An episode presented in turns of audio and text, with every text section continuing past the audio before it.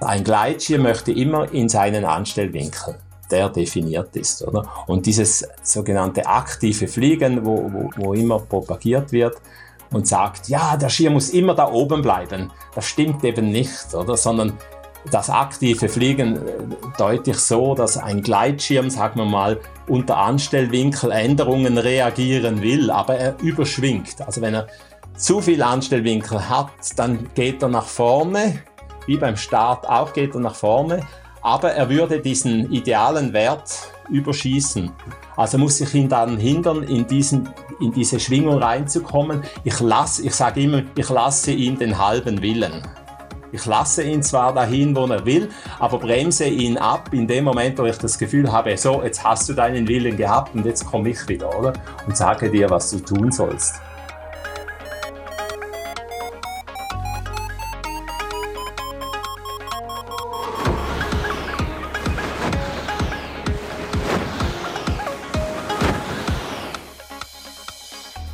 Potsglitz, der Lugleits Podcast.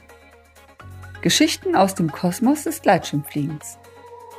Heute mit Otto Voigt.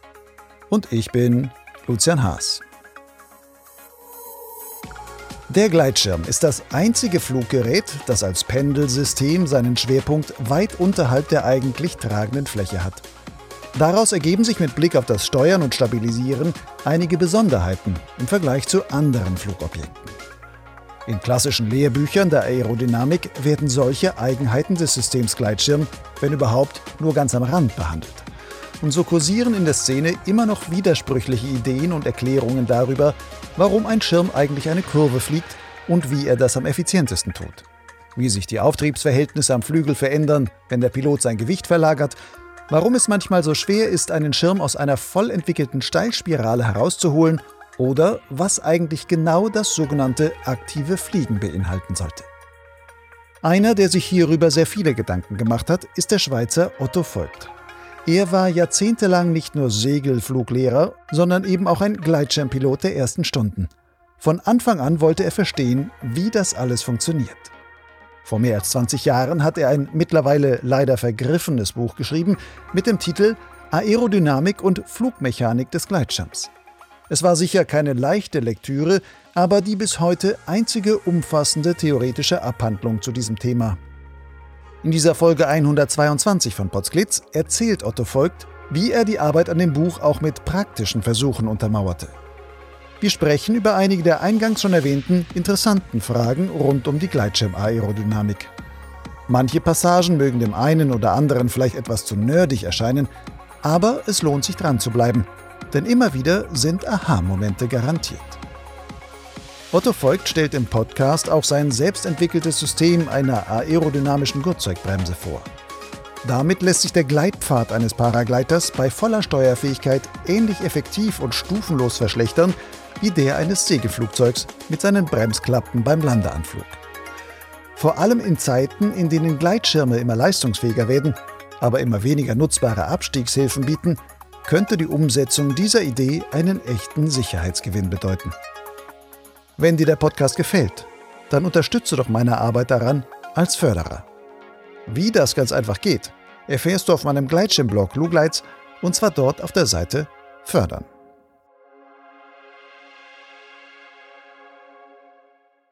Otto, woher stammt eigentlich dein großes Interesse für alles, was fliegt? Boah, das war schon in meiner Jugend. Modellbauen war meine große Leidenschaft, als ich noch so zehn Jahre alt war. Und mit zwölf Jahren habe ich schon erste Segelflugzeuge gesehen. Da hat mich jemand mitgenommen in einem Flugzeug und, und ein kurzer Windenstart, zwei Minuten in strömendem Regen. Und dann habe ich mir gesagt, oh, das musst du machen, oder? Und habe dann mit 16 angefangen zu Segelfliegen und bin dann später Fluglehrer geworden. Da gibt man auch Theorieunterricht und man beschäftigt sich natürlich intensiver mit der Materie. Ich habe zwar nie studiert irgendetwas, aber es gibt genügend Fachbücher, wo man sich weiterbilden kann. Ich habe ja dann später auch ähm, sogar bei der Swissair auch als Ground Instructor habe ich da gearbeitet und habe dann sogar ein Buch geschrieben und so wächst du halt immer rein, also mehr oder weniger Vollprofi Segelflug. Ja, du hast ein Buch geschrieben über die Aerodynamik des Gleitschirms. Genau.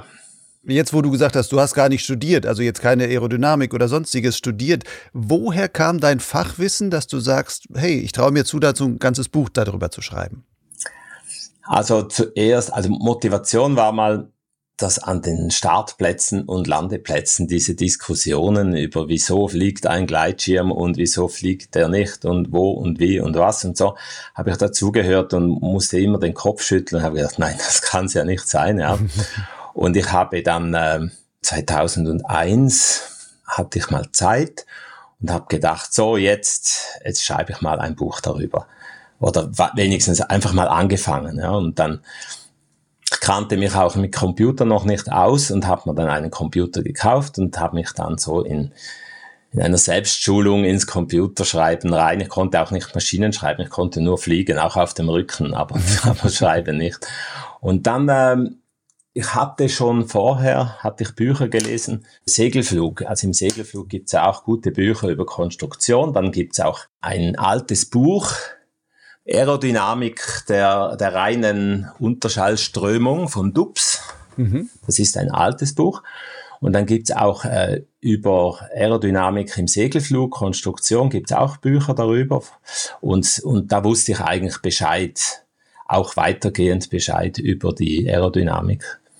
Oder zum Beispiel, dann gibt's halt so alte Zöpfe wie, wie, ja, der Auftrieb, das ist, weil die Strömung sich vorne teilt und die, das Profil oben einen längeren Weg hat als unten und weil die Luftteilchen hinten wieder zusammenkommen müssen, müssen die oberen Luftteilchen schneller strömen und das ergibt dann nach Bernoulli einen Unterdruck und unten einen Überdruck und das ist dann der Auftrieb und so. Und dann, wenn man die Fachbücher liest oder so, sieht man, das ist alles Quatsch. Das ist völlig daneben, oder? Mhm. Weil schon, schon aus den Aufnahmen in den, in den Windkanälen sieht man, dass das gar nicht stimmt. Die Luftteilchen kommen hinten gar nicht mehr zusammen, ja.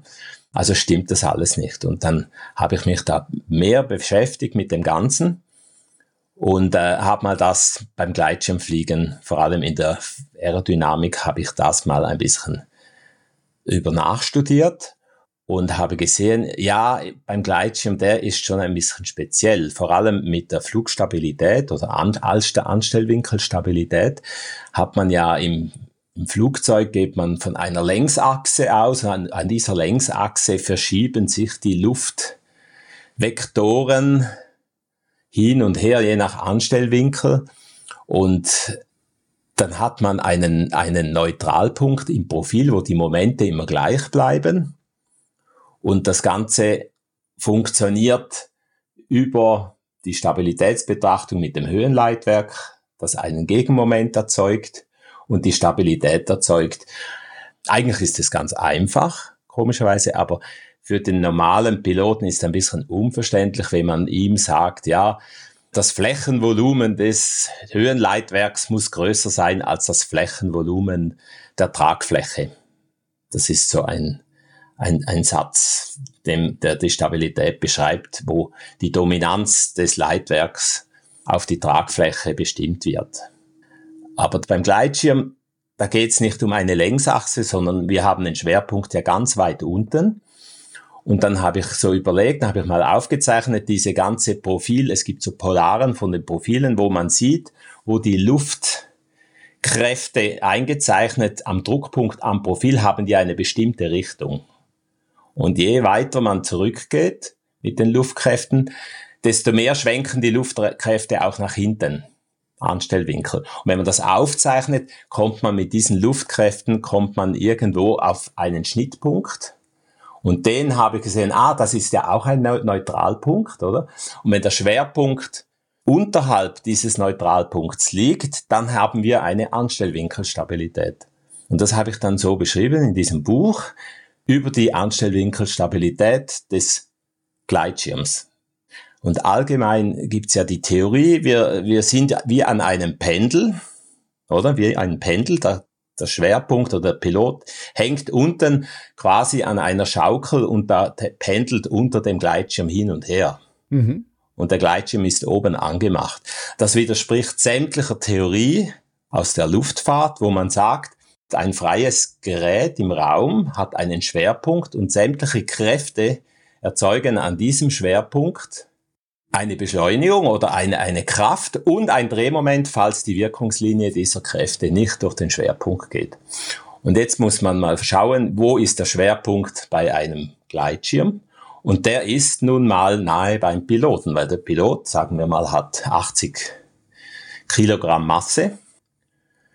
Und der Schirm hat auch eine Masse, oder? Und wenn man die schaut, also wie viel Masse hat ein Gleitschirm, dann sieht man, dass der Gleitschirm selber eine Masse hat, zum Beispiel von 5 Kilogramm. Und jetzt kommt der Clou von der ganzen Geschichte, da hat es aber auch noch eingeschossene Luft im Gleitschirm. Und wenn man das ausrechnet, wie viel Luft da eingeschlossen ist, dann kommt man auf 10 Kilogramm. Also die Luft, die eingeschlossen ist im Schirm, ist schwerer als der Schirm selber. Okay. Und dadurch, wenn man dann schaut, wo ist der gemeinsame Schwerpunkt, dann ist er irgendwo auf, auf Kopfhöhe vom Piloten. Das ist dieser Schwerpunkt, oder? Und wenn man jetzt schaut, aha, um diesen Schwerpunkt herum pendelt das ganze Gerät und wenn es zum Beispiel nach hinten geht, in einen höheren Anstellwinkel, dann wandern zwar die Luftkräfte nach vorne gegen die Eintrittskante, aber die Wirkungslinie unter dem Neutralpunkt geht hinter den Schwerpunkt und dadurch entsteht ein kopflastiges Moment, das diese Anstellwinkeländerung wieder entgegenwirkt und der Gleitschirm stabil in einem stabilen Flug hält oder in einem stabilen Anstellwinkel hält. Und diese Betrachtungsweise, ja, wie soll ich sagen, ich ver vergleiche das mal mit ähm, mit, mit, der, mit dem Sonnensystem. Oder früher hat's geheißen, die Erde ist im Mittelpunkt und die Sonne und die Planeten und die Sterne kreisen um die Erde herum, oder? Das ist etwa genau gleich falsch, wie wenn man sagt, wir hängen da oben an einem Gleitschirm und alles geht um diesen Gleitschirm herum. Das stimmt nicht. Das Zentrum ist der Schwerpunkt und alles dreht sich um diesen Schwerpunkt. So könnte man das etwa vergleichen. Also man kommt auch mit, mit, dieser, mit dieser Theorie, dass man oben hängt, kommt man in völlige Widersprüche in der Aerodynamik. Also zum Beispiel, wieso ein Gleitschirm, ich musste dann herausfinden, wieso fliegt überhaupt ein Gleitschirm geradeaus, oder? so in dem Sinn. Und das kommt eigentlich von dieser Tunnelgeometrie. Das heißt, dass der Gleitschirm ist gebogen und die, die Ohren sind nach unten, zeigen nach unten. Und wenn jetzt der Gleitschirm anfängt zu schieben, also schräg im Luftstrom, dann ist das rückläufige Ende des Gleitschirms fliegt automatisch einen höheren Anstellwinkel als das andere Ende. Und höherer Anstellwinkel heißt natürlich wieder mit den Luftkräften, ah, das mag, das vermag der Gleitschirm nicht. Er will in den normalen Anstellwinkel und dreht sich dadurch immer in die, in die Anströmung hinein, auch ohne Seitenleitwerk. Und dann habe ich mir gedacht, naja, ich hatte dann einen Schirm, einen Schirm, der hieß Parallel, soviel ich noch weiß.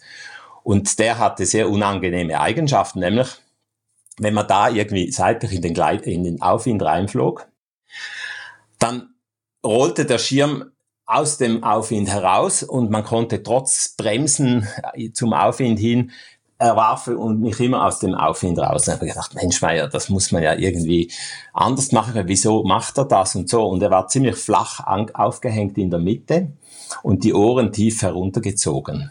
Und da habe ich gesehen, ja, wenn meine Theorie stimmt, die flache Aufhängung führt dazu, dass einseitiger Auftrieb vom Schirm zu einem Rollmoment entgegen diesem Aufwind führt. Also müsste man ja einfach die Tunnelgeometrie ein bisschen erhöhen und dann verschwindet das, oder? Und dann, das waren ein bisschen wilde Zeiten, da habe ich einfach Leinen reingeknüpft oben und habe mal die, die Mitte um 25 Zentimeter angehoben und geschaut, einfach, ohne den Anstellwinkel natürlich oder die Einstellung zu ändern, habe ich geschaut, wie verändert sich der Schirm, wenn ich jetzt die Mitte rauflasse oder die Ohren rauflasse oder mehr runterlasse oder so. Und gemäß meiner Theorie, wie, wie funktioniert das mit dem Schwerpunkt und den Luftkräften, habe ich gesehen, jawohl, es hat genau gestimmt. Das heißt, diese Tendenz ist sofort verschwunden zum Beispiel. Und wenn ich ihn noch weiter hochließ, bekam er in eine in eine eigene Schwingung rein. Dieses seitliche Pendeln, das hatte man früher mal. Mhm. Und das war sehr unangenehm, dass wenn er anfing zum Pendeln, ein Schirm, dass es immer stärker wurde. Und wenn der Pilot dann im falschen Moment mit dem Bremsen reagierte, dann, dann war er dann ziemlich schnell äh, in einer komischen Situation. Hoch über der Kappe dann schon so. Ja, nicht gerade so, aber für, die, für den Schul Schüler war das sehr unangenehm, oder? Und die, diese also eher Anfängerschirme, die sind ja eher flach in der Mitte und das ergibt dann eine, eine sogenannte Rolldämpfung. Das heißt, wenn der Anstellwinkel durch eine Rollbewegung, der Anstellwinkel auf einer Seite größer wird durch die Rollbewegung, entsteht ein Rollmoment entgegen dieser Rollbewegung. Das kennt man vom Flugzeug zum Beispiel sehr extrem. Also ein Flugzeug, das, das eine Rollbewegung macht, da wird der Auftrieb oder der Anstellwinkel natürlich bei dem Flügel, der nach unten rollt, wird er größer. Mhm. Der Auftrieb wird größer und diese Rollbewegung wird sofort gedämpft. Oder? Und diese Rolldämpfung, die sieht man beim Gleitschirm ja auch sehr gut. Und die Hochleister, die haben ja eigentlich fast gleich lange Leinen, nur die Ohren sind ein bisschen heruntergezogen.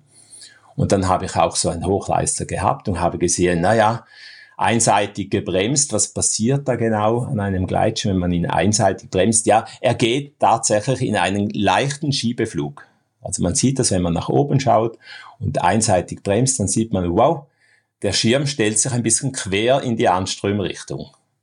Dadurch wird der Anstellwinkel auf einer Seite, wo man anbremst, wird auch größer. Und dieser größere Anstellwinkel führt je nach Krümmung der Kappe auch zu einem Rollmoment. Also dieses Rollmoment rollt dann die ganze Sache in Richtung der Bremsen. Und wenn ich, äh, wenn ich in einem gleichmäßigen Kurvenflug bin, also schön herumdrehe, dann ist natürlich eine, kommt ein spezielles Ding dazu, nämlich die Geschwindigkeit des Außenflügels ist immer schneller als die Geschwindigkeit des Innenflügels. Und mehr Geschwindigkeit bedeutet natürlich dann ein Auftriebszuwachs vom Außenflügel. Mhm. Ja, und jetzt kommt so, jetzt Zuerst kommt ein Auftriebszuwachs beim Anbremsen vom Innenflügel, dann rollt das Ding nach links, zum Beispiel, links bremsen, links rollen und fängt dann zu drehen. Und in diesem Moment vom Drehen wird der Auftrieb auf der anderen Seite natürlich größer und erzeugt ein Gegenrollmoment. Und darum ist beim Anbremsen geht der Gleitschirm nicht in eine Rollbewegung wie ein Flugzeug, wenn man da eine, eine, eine, einen Ausschlag gibt in Querruder, dann rollt das Flugzeug und hört nicht mehr auf und rollt und rollt, bis es auf dem Rücken ist. Das macht der Gleitschirm ja nicht. Das ist ja er ist ja so wahnsinnig eigenstabil, dass er sofort in, in einen neuen Gleichgewichtszustand kommt von angebremste Seite hat gleich viel Auftrieb wie die nicht angebremste Seite, weil die angebremste Seite zwar mehr Anstellwinkel hat, hat die Außenseite aber mehr Geschwindigkeit und dadurch kompensieren diese beiden Effekte. Und wenn man die Bremsen symmetrisch lässt, dann kommt natürlich, dass der Außenflügel nachher mehr Auftrieb hat, ohne anzubremsen und er sofort wieder nach, aus der Kurve herausrollt und wieder geradeaus fliegt. Und diese Eigenschaft, die beim Gleitschirm ja einzigartig ist, beim Flugzeug gibt's die nicht, oder? Wenn man da mal eine Querneigung hat, dann dreht das Flugzeug in dieser Querneigung und zum Beispiel ein Segelflugzeug in einer Querneigung mit dem Querruder in der Mitte das würde durch den schnelleren Außenflügel immer ständig in eine steilere Kurve gehen. Also es fliegt nicht mehr geradeaus, wenn man die Steuer loslässt oder so. Und ein Gleitschirm macht das eben. Und das ist ja einzigartig. Zum Beispiel, wenn ich nichts mache, der, der Pilot wird ohnmächtig, dann fliegt das Ding einfach geradeaus.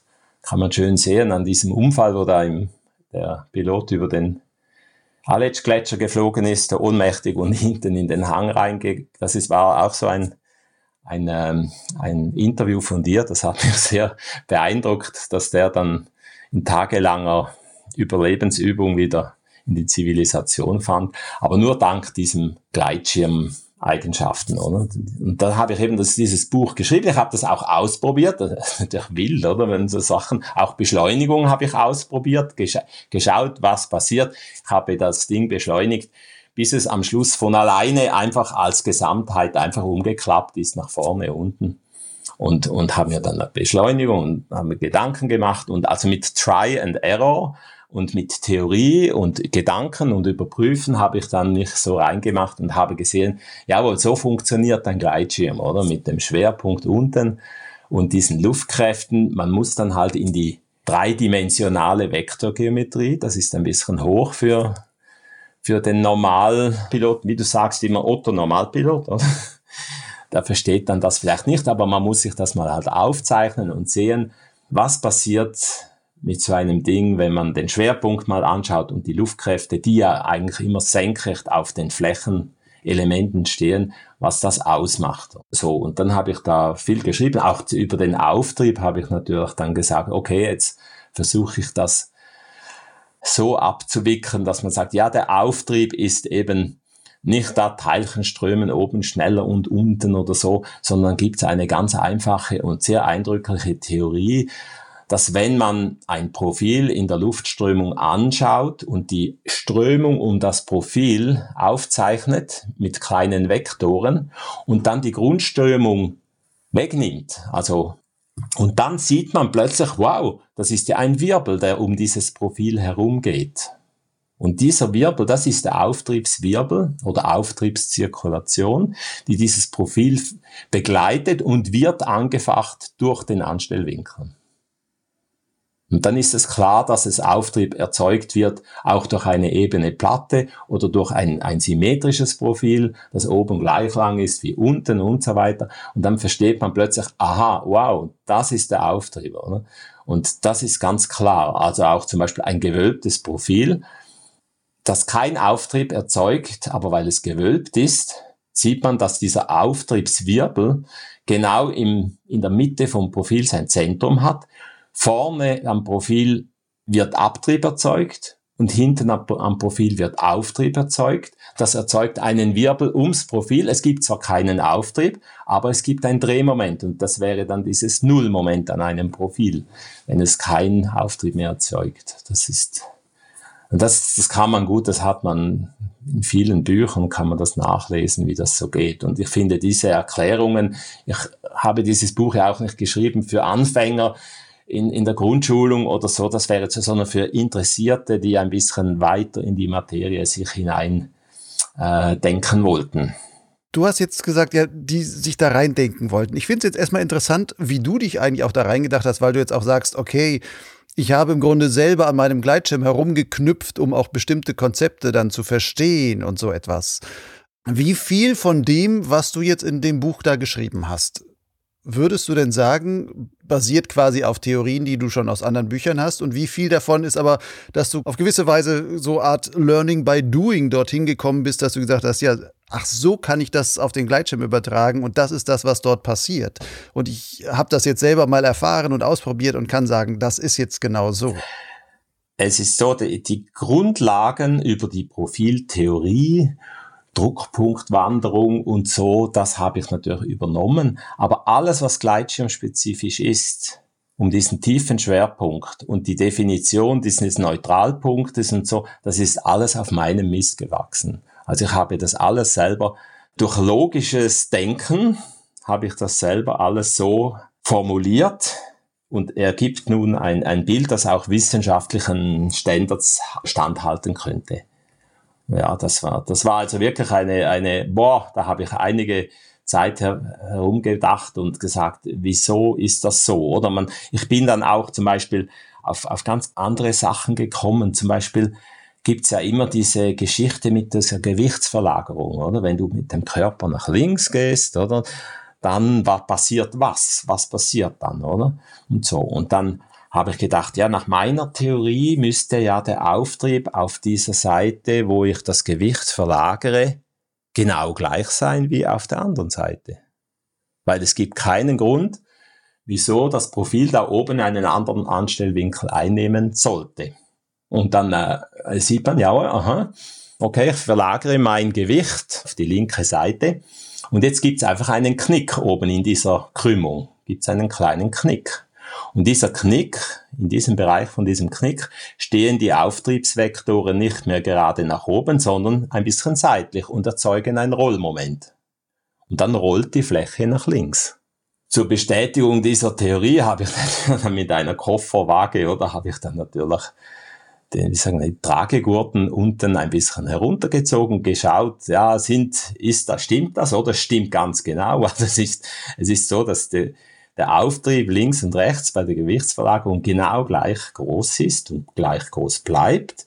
Nur die Mitte, diese geknickte Mitte, erzeugt ein Drehmoment um diesen Schwerpunkt unten und dann geht die Fläche, rollt nach links in die Kurve rein und jetzt kommt wieder diese Geschwindigkeitsveränderung in einer Kurve, dass dann der Außenflügel schneller wird und das Drehmoment dieser heruntergezogenen Ohren verhindert, dass, die, dass diese Rollbewegung weitergeht und man stabil in einer bestimmten Querlage um die Kurve geht. Also so zum Beispiel äh, sind diese Gedankengänge und dann probiert man das und testet das und stimmt erstaunlicherweise sehr gut. Aber wenn man eben zehn Gleitschirmpiloten äh, fragen würde an einem Startplatz oder Landeplatz, ja, wenn du Gewichtsverlagerung hast, du dann mehr Auftrieb auf der linken Seite, wenn du den Körper nach links, als würde alle sagen, ja, ja, klar, es ist ja, das Gewicht wird ja verlagert, oder?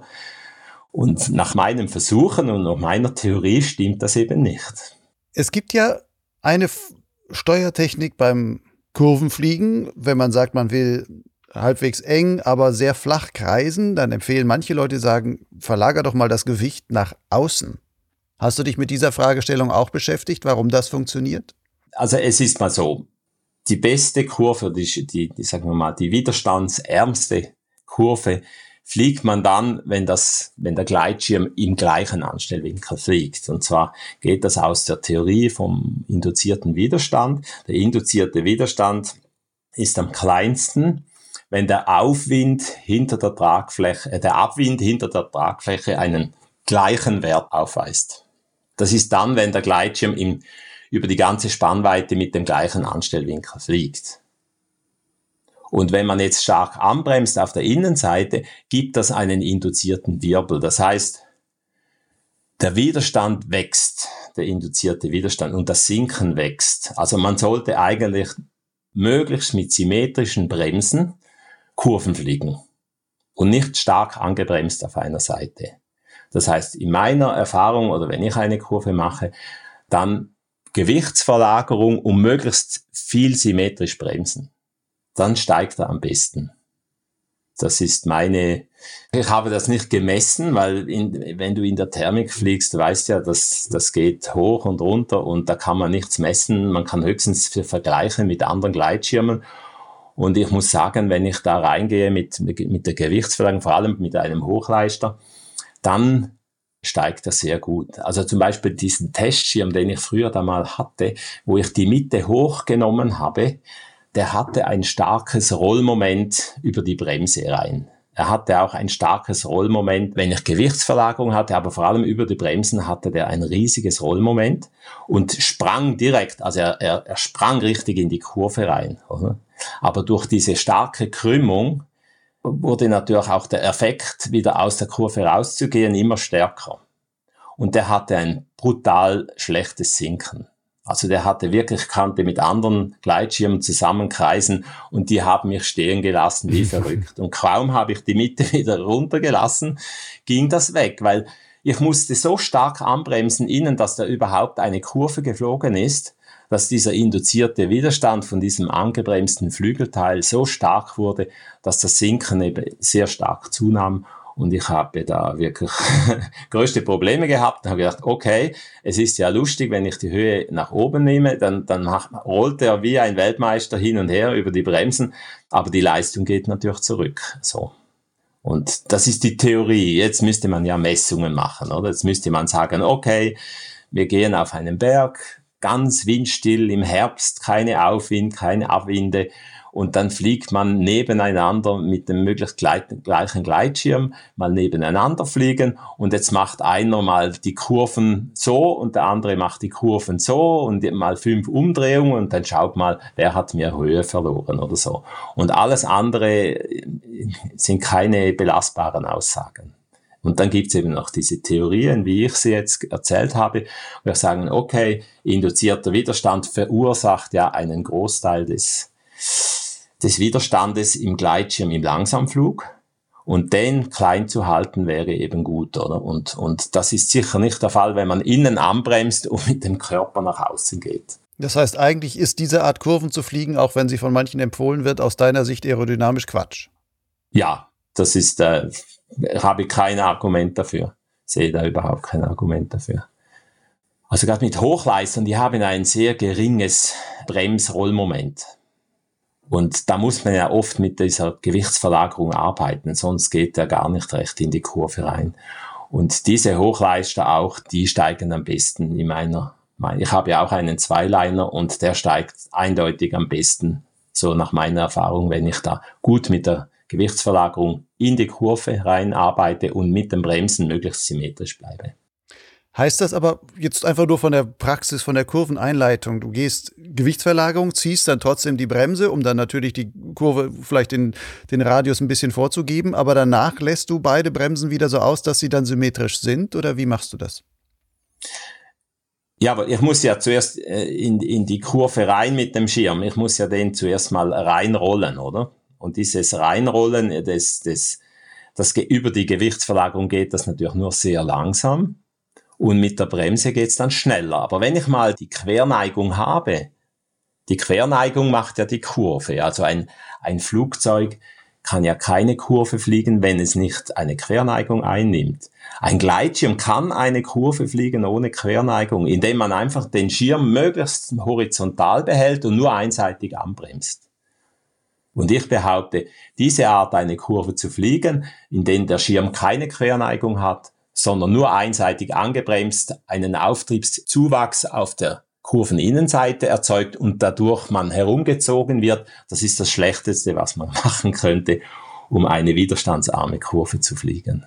Das heißt, in einer Thermik steigt man dann damit schlechter aus deiner Erfahrung. Ja, ja, denke schon. Also das Problem ist natürlich, die Thermik hat natürlich dann das Problem, also ich sehe das immer wieder das Problem, dass die Thermik, wenn sie enge Thermik ist, einen engen Thermikkern hat und die Leute, die sogenannte flache Kurven fliegen, mit wenig Querneigung, die fliegen natürlich entsprechend einen großen Radius. Und wenn ich dann richtig reingehe und wirklich enge Kurven fliege, mit mehr Querneigung habe ich vielleicht ein bisschen das, habe ich sicher das ähm, größere Sinken, polare Sinken, aber weil ich viel, viel besser im Steigzentrum bin, steigt es bei mir dann schlussendlich äh, unter dem Strich besser als diese, diese, also ich sehe das oft, wenn ich im Pulk fliege, an der Niedere zum Beispiel, und da machen diese Dutzenden von, von Piloten fliegen da große Kreise hin und her und ich weiß genau, da ist ein Bubble in der Mitte, oder? Und den muss ich erwischen, oder? Und dann ist man manchmal versucht, ein bisschen innen rein zu drehen und an denen vorbeizusteigen. Das macht man zwei Kreise und dann hat man alle unter sich. Mhm. Und die anderen fliegen weiter ihre flachen Kreise also ich muss sagen, das Zentrieren eines Aufwind erfordert einen gewissen Kurvenradius. Und wenn man den, den muss man einfach hinbringen, oder? Und man den hinbringt mit der Querneigung der Kappe oder das einseitige Bremsen, dann sage ich lieber Querneigung der Kappe und möglichst symmetrisches Bremsen für den gleichen Kurvenradius. Aber immer so, dass man eben im Zentrum bleibt, weil wenn man einmal rausfällt, hat man viel, viel mehr verloren, als wenn man aerodynamisch wahrscheinlich nicht optimal oder so, aber, aber möglichst im Zentrum drin bleibt. Würdest du sagen, diese intensive Beschäftigung mit der Aerodynamik, auch für dieses Buch, geflogen bist du ja davor auch schon mit dem Gleitschirm. Würdest du sagen, nachdem du das verstanden hast, bist du zum besseren Piloten geworden? Ja, auf, ich glaube schon, ja. Ich denke schon. Ich habe für alle Flugsituationen habe ich dann eine Vorstellung, was da überhaupt passiert. Also zum Beispiel, nehmen wir mal das mit den steilspiralen Unfällen, oder? Was passiert, wenn ich einseitig anbremse? Dann habe ich in meine Theorie sagt, wenn ich jetzt links anbremse, dann habe ich ja mal von der Hand, die anbremst, habe ich mal ein Moment, dass mir die linke Seite den Körper nach rechts zu kippen versucht. Das ist ja logisch, oder? Was aber auch da ist, wenn man, also das kann man ausprobieren, in der Luft gerade ausflügen und einfach ein, ganz locker im Sitz, ganz locker und einfach einseitig mal anbremsen, dann merkt man, dass der angebremste Tragegurt auch nach oben geht und den Körper nach außen oder zur Gegenseite kippt. Das ist so wie ein, soll ich sagen, das Anbremsen und der Mehrauftrieb auf der angebremsten Seite führt dazu, dass der Körper kippt auf die Gegenseite. Das ist dann, man will ja eigentlich nach links, aber durch das Kippen auf die Gegenseite verhindert das das nach links gehen. Und wenn das in einer Steilspirale passiert, also ab einer bestimmten Steilspirale sind ja die Geschwindigkeiten von, den, von, den, von der Fläche oben, ist ja gleich, weil sie ja die, wenn man das Kurvenzentrum anschaut, ist, gibt es dann, dann nicht mehr diesen wahnsinnig schnelleren Außenflügel, der einem hilft, aus der Kurve rauszukommen. Dieser Effekt verschwindet in einer Steilspirale. Dann kommt aber noch der Effekt dazu, dass das Kippen auf die Gegenseite, ja, wenn ich so rein, reinkomme, dass das mir das verhindern kann, dass ich zum Beispiel aus dieser Steilspirale rauskomme. Das heißt, ich bin in einer Steilspirale nach links und jetzt in dieser Steilspirale nach links bremse ich rechts an. Das passiert, mein Körper kippt nun plötzlich nach links. Mhm. Und verhindert dadurch, dass ich aus dieser Steilspirale rauskomme. Und wenn, wenn man dann einen Piloten hat, der ein bisschen gestresst ist, oder? Und sagt, ja, ich wollte raus. Also, Gut, ich weiß ein bisschen Beispiele. Früher in Davos, ein Fluglehrer, der ist in einer Steilspirale durch ein Scheunendach geflogen. Er hat überlebt, verletzt, aber und da habe ich mit ihm auch gesprochen. Da hat er gesagt, ja, er hat eine Steilspirale gemacht und er war Fluglehrer und er, wirklich ein erfahrener Pilot eigentlich. Und er hat gesagt, trotzdem, dass ich angebremst habe, er ist nicht mehr aus der Steilspirale gekommen. Und ich kann mir das nur so erklären, dass bei diesem Anbremsen, wie soll ich sagen, wenn, wenn man sieht, wie der Boden kommt, oder? In einer Links-Steilspirale, wie, wie der Boden kommt, dann, dann müsste ich rechts anbremsen und mit der Körperverlagerung auch nach rechts um aus, aus der Ruhe. Aber wenn man jetzt Panik bekommt und so, man will ja nicht dahin, oder? Dann geht man mit dem Körper auf die Gegenseite und bremst rechts an. Und dann kommt man nicht mehr aus dieser Steilspirale heraus. Man müsste man, man müsste man eine, eine Videoaufnahme machen, aber das kann man ja meistens nicht, wenn so ein Unfall passiert, dann sieht man nur, dass eine, dass, dann sieht man vielleicht auf der Ausnahme, dass zwar auf der anderen Seite noch angebremst wurde, zum herauszukommen, er aber nicht mehr herausgekommen ist, der Schüler. Oder auch, auch erfahrene Piloten sind schon in, in dieser Steilspirale geblieben, wenn sie mit Bremsen und Körperverlagerung widersprüchlich gearbeitet haben. Also auch eine, eine Erkenntnis aus diesen Theorien, wo ich, wo ich da herausgesponnen habe, sagen wir mal so. Mit diesen Theorien, die du da entwickelt und dann auch aufgeschrieben hast, hast du dann auch wahrscheinlich einige Diskussionen an Startplätzen und sowas gehabt. Hast du auch Diskussionen gehabt mit irgendwelchen Gleitschirmkonstrukteuren, die dann dir vielleicht auch erklären wollten, nee, das funktioniert eigentlich anders, wir sehen das anders, warum das wie ist und wir bauen deswegen unsere Gleitschirme so und so? Ganz am Anfang, als ich Gleitschirmfliegen begonnen habe, also muss einmal eine Geschichte erzählen. Mein erster Gleitschirmflug war 1977. Also noch, noch lange bevor es überhaupt mit dem Gleitschirmfliegen angefangen hat, habe hab ich in einem Artikel von einem von einem Menschen gelesen, der sich mit einem Fallschirm mit den Skiern nach oben ziehen ließ im Wind, oder? Über den Schnee. Und da habe ich gedacht, das, das will ich auch machen, oder? Und dann habe ich ähm, in einer Kaserne, in einer Fallschirmspringerkaserne in Deutschland, ich hatte gerade ein Praktikum gemacht in, in Segelflugbau also ein, ein halbjähriges Praktikum in Kirchheim-Tech. Das war sehr interessant. Bin ich da zu dieser Kaserne, habe gesagt, geben Sie mir so einen, äh, verkaufen Sie mir bitte so einen Schirm, ob Sie noch irgendwo einen hätten. Und habe gesagt, ja, für was, dass ich dann das will. dann habe ich gesagt, ja, ich springe nicht damit. Ich will mich über den Schnee ziehen lassen mit diesem Schirm. Ja, ja, Sie haben da einige mit Löchern in den Schirmen. Und das war so ein Rundkappenschirm, Paracommander hatte geheißen, mit so Schlitzen hinten dran. Und der hatte schon einen Gleitwinkel, also er hatte eins zu eins etwa, oder? Und den konnte, konnte man auch steuern in der Richtung mit, mit Steuerklötzchen hat man da. Und dann habe ich den Schirm genommen und habe einseitig noch eine Auslösevorrichtung von einem Autogurt, habe ich eine Auslösevorrichtung ge gemacht und bin dann, habe dann probiert, diesen Schirm, der stieg dann auch schön nach oben, so 45, 50 Grad über den Kopf und zog mich dann über den, über den Schnee. Und Wir sind dann auch ins Skilager gegangen und ich habe dann mit Erstaunen festgestellt, da konnte man wunderbar, wenn der Wind ging, konnte man wunderbar sich da nach oben ziehen lassen.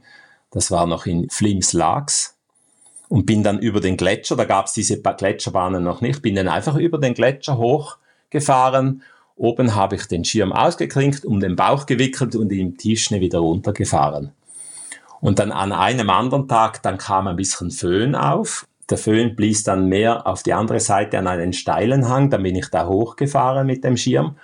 Und der Hang wurde immer steiler und immer steiler. Der Schirm war immer mehr senkrecht über mir und irgendwann kam dann der Moment, wo ich einfach in der Luft war. Und, dann, und dann flog ich da an diesem, an diesem Fallschirm.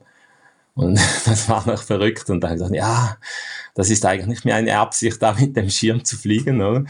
Und, und die, dieser Berg hatte auch oben ging er dann irgendwann mal zu Ende und dann habe ich gesagt, wenn es jetzt so weitergeht, dann windet es mich über den Berg in die, in die Lehseite und dann, das ist auch nicht gut, oder? Und ich weiß ja auch nicht, was da hinten ist und so und konnte dann den Schirm wieder steuern in den Hang rein, habe den ausgeklinkt und konnte wieder runterfahren und meine, meine Segelflugkollegen hatten da schon ein paar Bedenken, weil sie mir das zugeschaut haben. Das war mein erster Gleitschirmflug, nicht verrückt.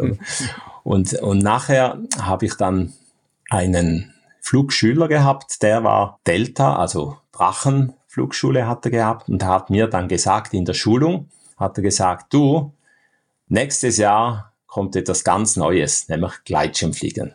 Und ich, was Gleitschirmfliegen, was ist das und so? Ja, eben mit dem, mit den Matratzen, Matratzen hatte es schon von den Fallschirmspringern.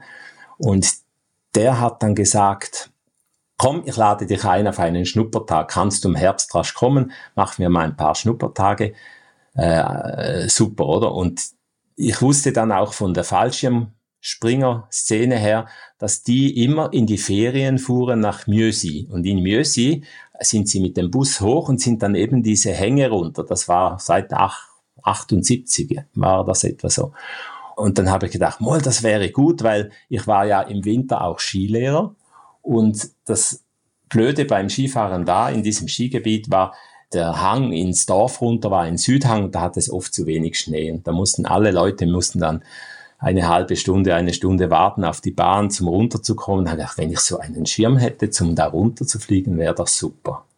Und bin dann zu ihm gegangen und habe da einen Schnupperkurs gemacht, einfach nur ein, zwei Tage, ein paar Flüge ganz nahe und habe gedacht, ja, das ist super, bin dann, habe dann dieses äh, Gleitschirmprüfe gemacht, irgendwann so in 86, glaube ich, wie heißt ja, 1986 und bin mit ihm im Kontakt geblieben. Und er hat dann auch als Gleitschirmhersteller, diese Schirme hießen, glaube ich, also Duck, Duck heißt, er hatte so einen Entenschwanz hinten an der Austrittskante als, als, als Merkmal, oder? Und habe gesehen, wie er da produziert hat. Er hatte auch schon im Ausland produziert, glaube ich sogar in China. Und äh, hat dann immer haben wir immer diskutiert, oder? Und diese alten Gleitschirme, die hatten ja noch nicht eine heruntergezogene Nase. Die hatten ja einfach vorne ein Loch. Und dann habe ich auch gesagt, hey, heruntergezogene Nase, das bringt doch, das bringt noch was, oder? Da, da zieht das Profil nach vorne, das bringt eine Leistungsverbesserung. Und er hat dann das auch gemacht und er hat auch immer bei jeder Charge von 20, 30 Schirmen, die gingen ja weg wie, in der Schweiz sagen, wie frische Weckli, oder? Hat er immer einen Schirm gemacht, wo er irgendeine Veränderung gemacht hat. Noch eine, zwei Zellen mehr, ein bisschen mehr Streckung und so. Und hat so bei Probieren, einfach Try and Error, hat er gesehen, wie das ging. Und, und so habe ich da ein bisschen auch in diese Szene reingesehen und so. Und später hat er dann mal einen Schirm übernommen vom Krippendorf, der hieß Malibu. Weiß nicht, das sagt ja wahrscheinlich nichts. Der hatte schon ein Netzchen unten. Dieses Netzchen ähm, verhinderte auch, dass diese Eintrittsöffnungen ein bisschen vibrierten und so. Und dieser Malibu, der flog super. Der hatte eine super Leistung bin ja nie geflogen und habe dann gesehen, ja, wenn man aber die Ohren reinnimmt und so, dann weiß der Schirm nicht mehr recht, was er machen soll, sondern er vergrößert sich einen Einstellwinkel und ging in einen Sackflug rein. Und dann habe ich ein bisschen geschaut und nachgedacht und habe gesehen, ja, ja, ja, wieso, wieso hat er eine so gute Leistung? Ganz einfach, er hat eine nach außen für die Auftriebsverteilung, elliptische Auftriebsverteilung, muss man den Flügel ja außen ein bisschen nach oben schränken, damit der Anstellwinkel außen ein bisschen kleiner ist, damit es diese elliptische Auftriebsverteilung gibt. Das heißt, die Außenflügel ziehen dann ein bisschen mehr nach vorne und der Innenteil bremst eher mehr. Und wenn dieser Außenflügel einklappt, dann zieht der Innenteil nur noch nach hinten und die Außenflügel nicht mehr nach vorne und dann ging er ohne Beschleuniger in den Sackflug rein. Oder? Und dann habe ich ihm auch, auch gesagt, ja, da muss man wohl oder übel schön, wenn es Leistung gibt, aber das ist nicht akzeptabel. Da muss man halt die Schränkung wieder außen wieder nach unten schränken. Und dann, dann flog er wieder super, dann war, war er gut und da habe ich schöne Flüge mit dem Teil gemacht, auch in Südamerika, das war ganz super. Und so bin ich ein bisschen in das reingekommen, auch mit dem, mit dem Konstruieren. Also konstruieren, das würde ich nicht konstruieren sagen, das hat man ja einfach probiert. Da gab es keine Theorien, da gab es keine, äh, man, man wusste einfach, wenn man das und das macht am Schirm, dann wird das oder das ein bisschen schlechter oder besser. Aber so richtige Theorien, wie ich sie im Buch dann aufgestellt habe, wo man sagen kann, okay, wir arbeiten mal wirklich mit, mit weg, mit der dreidimensionalen Vektorgeometrie und mit der Geometrie der Kappe und den Profilen und so, das gab's nirgends. Ich habe dann auch gehofft, dass vielleicht irgendwann mal irgendwelche Hersteller äh, dieses Buch nehmen oder irgendein ein, ein, ein Student oder irgendein Studierter mal ein, ein Computerprogramm vielleicht schreibt auf, auf Grundlage von dem. Aber das Einzige, was ich dann gesehen habe, war mal eine wissenschaftliche Untersuchung, mathematisch-wissenschaftliche Untersuchung. Und der hat dann auch das Prinzip von oben, man hängt oben am Gleitschirm und unten das Pendelmoment, oder? Und habe dazu habe das gelesen und habe dann einfach nur den Kopf geschüttelt und musste dann sagen, das ist ja Wahnsinn, glaube ich ja nicht, oder? Also überhaupt, überhaupt, das geht dann einfach wieder verloren, oder so Zeugs. Und ich weiß jetzt nicht, gibt's gibt's Flugsimulationsprogramme für Gleitschirme von den Herstellern? Die sitzen ja alle auf dem, wie soll ich sagen, im Raum und schweigen, oder? Niemand sagt da etwas. Es gibt zwar Programme, wie man einen Gleitschirm schneidet und Leinenlängen. In zwei Minuten kann man da einen Gleitschirm mehr oder weniger die Parameter eingeben und dann kommen die Schnittmuster raus und kann man den herstellen lassen oder so. Aber ein Flugsimulationsprogramm in dem Sinn, auf wissenschaftlicher Grundlage von, von meinen Theorien weiß ich nicht, dass es so etwas gäbe. Habe ich noch nie gehört. Also es gibt schon ein paar Hersteller, die mit sowas arbeiten. Jetzt weiß ich nicht, ob das auf Grundlage von, von deinen Keine Theorien Ahnung. dort ist oder sowas, aber es gibt schon, also Nova beispielsweise weiß ich, die können auch ähm, Klapper zum Beispiel simulieren und gucken, was ähm, mhm. an welchen Stellen mhm. klappt der mhm. Schirm wie weit mhm. und was ist bei Frontklapper und so, dass die das wirklich bis ähm, zu 3D animiert dann sich angucken können, eigentlich an welchen Stellen klappt der Schirm und mittlerweile so diese digitale Prototypentwicklung so weit fortgeschritten ist, dass die vieles von dem, was die dann im digitalen Modell sehen, wenn sie es dann ähm, real ausprobieren, dass sie dann sehen können, okay, die Klappwinkel oder die Art und Weise, wie dann ähm, Schirme sich deformieren und sowas, ähm, zeigt sich dann in der Realität dann eigentlich auch. Aber es geht ja mehr, bei mir geht es nicht ums Klappen, so, sondern die Flugeigenschaften oder durch die Geometrie der Kappe, was für Flugeigenschaften hat man, wie viel Gegenrollmoment durch Krümmung und so wird sowas erzeugt und da könnte man sicher noch was machen, oder? Gäbe es auf Basis deiner Theorie so etwas wie den ideal geformten Gleitschirm? Von was Kappenkrümmung betrifft oder sowas? Oder ist das halt immer ein Kompromiss aus den verschiedensten Sachen, wenn man sagt, es gibt den ideal geformten, um geradeaus möglichst Leistung zu haben, aber sobald ich eine Kurve fliege, müsste der eigentlich anders ideal geformt sein? Steuerbarkeit und, und Flugleistungen sind ein bisschen widersprüchlicher. Also man, man kann da sagen, oder zum Beispiel mit, mit den Extremfluglagen auch, je besser die Leistung eines Gleitschirms ist, desto heikler wird er zum Einklappen und zum Beherrschen in den Extremfluglagen. Zum Beispiel im Segelflug mit, mit, mit einer steifen Fläche gibt's ja da keine Probleme. Die Hochleister, die sind, die sind so harmlos, die Piloten merken ja nicht mal, dass sie im Stall sind. Man muss dann denen auf die Schulter klopfen und sagen, hey, du bist dann im Stall. Und dann, wieso, warum und so. Dann sag ja, beweg mal deine Querruder. Dann bewegt er seine Querruder und dann sagt er, ja, passiert nichts. Dann habe ich gesagt, eben, weil du im Stall bist, oder? es ist, oder ein Segelflugzeug, das in, in einen Stall geht, das sinkt das hat noch eine bessere Gleitzahl als ein Gleitschirm und äh, reagiert einfach nicht mehr auf die Querruder. Und solange man nicht schiebt oder so, geht er auch nicht ins Trudeln, sondern fliegt einfach weiter, oder? Mit zweieinhalb Meter sinken oder so. Und beim Gleitschirm ist das ein bisschen anders. Da, da ist man mit, mit größerer Streckung der Flächen, hat man ja einen, einen kleineren Anstellwinkelbereich. Das heißt, mit dem, im Trim fliegt man mit einem kleineren Anstellwinkel, mit einem Hochleister, als zum Beispiel mit einem Anfängerschirm. Anfängerschirm hat man vielleicht im Trim 18 Grad und, und ein Hochleister fliegt vielleicht mit 12 Grad oder so Anstellwinkel. Entsprechend empfindlich ist er auf, auch auf negative Anstellwinkelveränderungen, die zum Einklappen führen. Und von dem her ist man da immer, man bewegt sich immer in einem Kompromiss zwischen Steuerbarkeit Leistung und Sicherheit. Und da, ich glaube, die Gleitschirmhersteller heute haben so super Arbeit gemacht und sind so gut, dass sie genau wissen, wie viel, dass sie einem A-Schirm, B-Schirm, C-Schirm, D-Schirm noch zumuten können, damit das Ding überhaupt noch äh, akzeptiert wird von der Szene auch wenn die Szene, es bringt ja dem, dem Normalpiloten, glaube ich, nicht viel, wenn er jetzt mein Buch liest oder so. Aber wenigstens verhindert es auch, dass irgendwelche falschen Theorien äh, in Umlauf kommen, sagen wir mal so. Eben diese, diese, diese, diese Geschichte von alten Sachen, oder?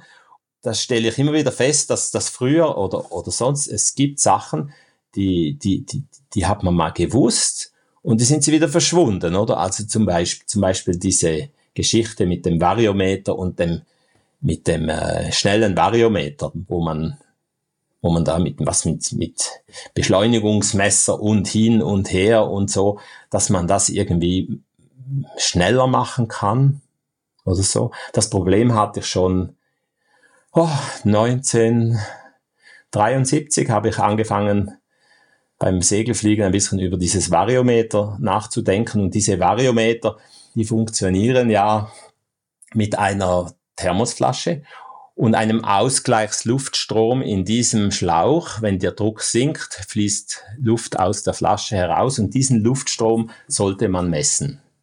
Und diese Messung des Luftstromes, also wenn man, sagen wir mal, zwei Meter, drei Meter steigen hatte oder reinflog, dann dauerte es etwa zwei bis drei Sekunden, bis der Zeiger dann da auf diesem Wert war. Und dann gab es auch diese elektrischen Variometer, die Maß, die haben den Luftstrom gemessen mit einer kleinen Heizspirale. Und diese Heizspirale hatte einen einen, einen widerstandsabhängigen, also Thermowiderstand. Und wenn der Luftstrom von einer Seite reinließ, kühlte sie sich auf einer Seite mehr ab, auf der anderen Seite auf der anderen Seite und in der Mitte abgegriffen konnte man dann eine Spannungsdifferenz feststellen in dieser Heizspirale und hat dann das auf ein elektrisches Messgerät gebracht. Aber das Ding war eben auch langsam und so. Und dann habe ich mir mal Gedanken gemacht, schon damals, ja, wie könnte ich ein, einen Sensor schneller machen? Und dann ist mir der Gedanke gekommen, ein Sensor hat ja eine E-Funktion, das heißt, wenn eine Messgröße sich schlagartig ändert, zum Beispiel drei Meter steigen, dann geht die Aus, also der Ausschlag geht langsam nach oben in einer gewissen Steilheit und ändert sich oder passt sich in einer E-Funktion diesem Endwert an. Und dann habe ich mir gedacht, ja, wenn ich das Verhalten des Sensors kenne auf äußere Störungen, dann kann ich ja aus diesem Verhalten des Sensors auf die äußeren Störungen schließen und habe Folgendes gemacht. Ich habe dann die Steilheit, die Flankensteil, da gab es gerade diese ersten Operationsverstärker. Und da habe ich, habe ich diesen, diese Steilheit differenziert und habe in dieser, äh, dieser, diese, diese Steilheit das differenzierte Signal dazu addiert. Das heißt, wenn, wenn sich der Sensor seinen Wert anfing zu ändern, dann wusste ich, ja, ja, das ist drei Meter steigen, wo er jetzt sich ändert und habe das aufaddiert. Und so konnte ich den Sensor so schnell machen wie nur, wie, wie nur, äh, ich konnte ihn fast bis auf Null herunternehmen. Und das war, war eine ganz lockere Idee, aber ich hatte damals auch keine Zeit. Ich war irgendwie 17 Jahre alt und habe die Idee dann irgendwo in einer Schublade wieder verschwinden lassen. Und jetzt gerade letztens äh, bei diesem neuen Variometer, das du vorgestellt hast, habe ich gesehen, wow, wow, ist das nie, ich habe mir gedacht, das kennt doch jeder, das, kann, das kennt doch jeder oder so, aber nein, anscheinend kennt das niemand mehr, wie man einen Sensor schneller macht, ohne den Sensor zu verändern. Äh, bist du da jetzt irgendwie, kannst du mir da folgen ein bisschen? Ich kann dir folgen. Also zum Beispiel ein, ein, ein Windstoß biegt ja einen Baum, also kannst du aus der Biegung des Baumes, kannst du schließen, aha, wenn er sich so und so stark biegt, dann haben wir 100 Kilometer pro Stunde Wind, oder? Und wenn der Wind aber plötzlich anfängt zu blasen, dann ist der Baum nicht da drüben, sondern er geht schön langsam mal rüber und geht auf diese Endposition. Aber aus der Geschwindigkeit, wie er anfängt, da rüber zu gehen, kann ich schließen, wie viel der Wind ist. Und das kann man bei jedem Sensor genauso machen. Oder ja, das ist so. Oder, oder zum Beispiel bei Totalenergiekompensation. Das wurde ja mal angesprochen. Mhm, die Tech. Ja, diese Tech. Und diese Tech Kompensation, das ist ja ganz einfach bei Segelflugzeugen. Man nimmt, man misst nicht den statischen Druck, den man, den man nimmt, um das Variometer zu messen. Also wenn man höher geht, nimmt der statische Druck ab.